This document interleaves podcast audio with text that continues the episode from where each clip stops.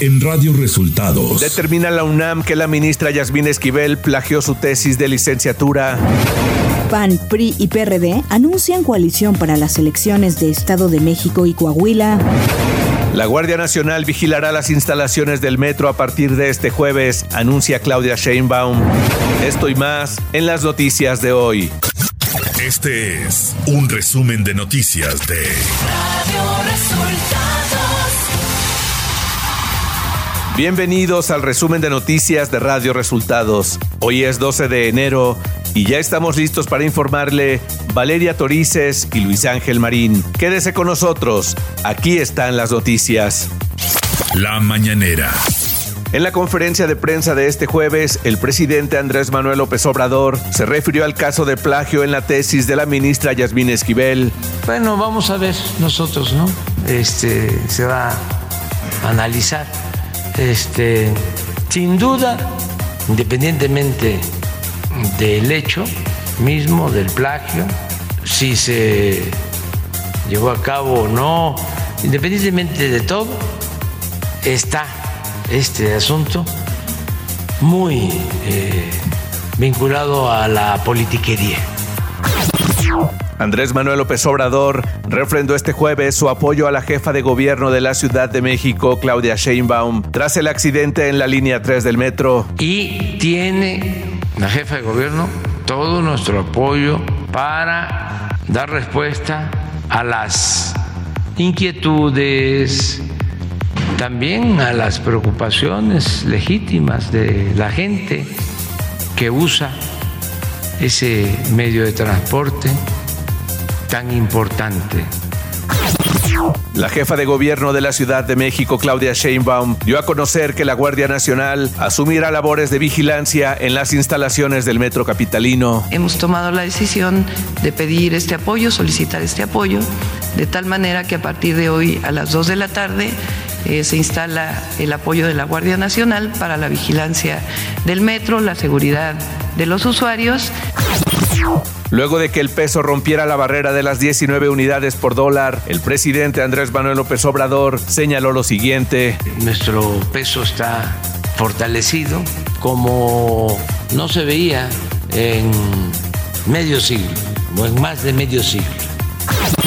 El jefe del Ejecutivo calificó como muy buena la reunión bilateral con su homólogo de Estados Unidos, Joe Biden, y el primer ministro de Canadá, Justin Trudeau fue muy bueno eh, el que se haya llevado a cabo este encuentro, muy bueno para nuestros pueblos y diría que eh, en beneficio del pueblo de Canadá, del pueblo de Estados Unidos y del pueblo de México. Radio Resultados Nacional. La Facultad de Estudios Superiores FES Aragón de la UNAM concluyó que la ministra Yasmín Esquivel sí cometió plagio en su tesis de licenciatura de la carrera de Derecho. El Comité de Integridad Académica y Científica de la institución valoró elementos como la construcción, desarrollo, estilo, contenido, temporalidad, congruencia y manejo de la información de las tesis de Esquivel y Edgar Ulises Báez, a quien la ministra acusó de copiar su trabajo de titulación. El rector de la UNAM, Enrique Graue, señaló que la máxima casa de estudios no puede retirar un título, aunque se comprueben estas irregularidades, por lo que será la Secretaría de Educación Pública la que determine sobre dicho certificado. La Sala Superior del Tribunal Electoral del Poder Judicial de la Federación determinó que no se pueden usar con fines político-electorales la caricatura identificada como AMLITO, divulgada desde la contienda de 2006 y retomada en redes sociales en la víspera de los comicios locales de 2022, aunque el proyecto del magistrado José Luis Vargas fijaba un criterio distinto en beneficio de la libertad de expresión y contra la censura previa, la mayoría votó en contra. Por iniciativa del dirigente nacional del PRI, Alejandro Moreno Cárdenas, este miércoles se dio por cerrada la negociación con Marco Cortés, presidente del PAN, y el del PRD, Jesús Zambrano, para integrar la coalición Va por México, que habrá de contender en las elecciones para gobernador en el Estado de México y Coahuila. Los tres partidos concluyeron impulsar las candidaturas de Alejandra del Moral en el Estado de México y la de Manolo Jiménez en Coahuila. Y en la conferencia de prensa de la Alianza Va por México, Alejandro Moreno, presidente nacional del PRI, dio a conocer que será el PAN quien defina quiénes serán los candidatos para la elección presidencial de 2024, así como para la candidatura a la jefatura de gobierno de la Ciudad de México. sea el Partido Acción Nacional el que sigue la candidata o candidato que habrá de abanderar la coalición para la elección presidencial y la elección de la jefatura de gobierno 2024. Al participar en un foro académico, el consejero presidente del INE, Lorenzo Córdoba, advirtió de la interposición de decenas de miles de amparos a la reforma electoral por afectaciones a los derechos de los trabajadores del organismo y de la ciudadanía. Córdoba señaló que hay consenso entre los 11 consejeros electorales para impugnar la reforma a través de una controversia constitucional. Economía. En los primeros días de este año, el peso mexicano acumula una apreciación de 2.87%, ganando 55.91 centavos al dólar. En 2022, el peso mexicano fue la moneda más apreciada frente al dólar y este miércoles rompió el piso de las 19 unidades y es la divisa que más avance presenta en este año. Incluso se ubica en su mejor nivel desde el 21 de febrero de 2020. El fortalecimiento del peso mexicano se debe a factores como la llegada de remesas de mexicanos del exterior, así como del aumento en las exportaciones, inversión extranjera directa, turismo y expectativas de que la inflación de Estados Unidos baje. Clima.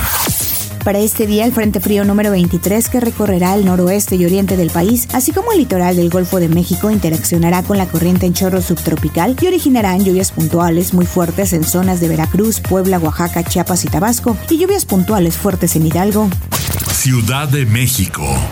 El gobierno de la Ciudad de México concluyó la instalación de puntos de acceso gratuito a Internet a 2.662 escuelas públicas de educación básica de la capital, informó la jefa de gobierno Claudia Sheinbaum. Explicó que en total fueron 7.000 puntos Wi-Fi los que se colocaron, ya que hubo escuelas en las que se instaló más de uno.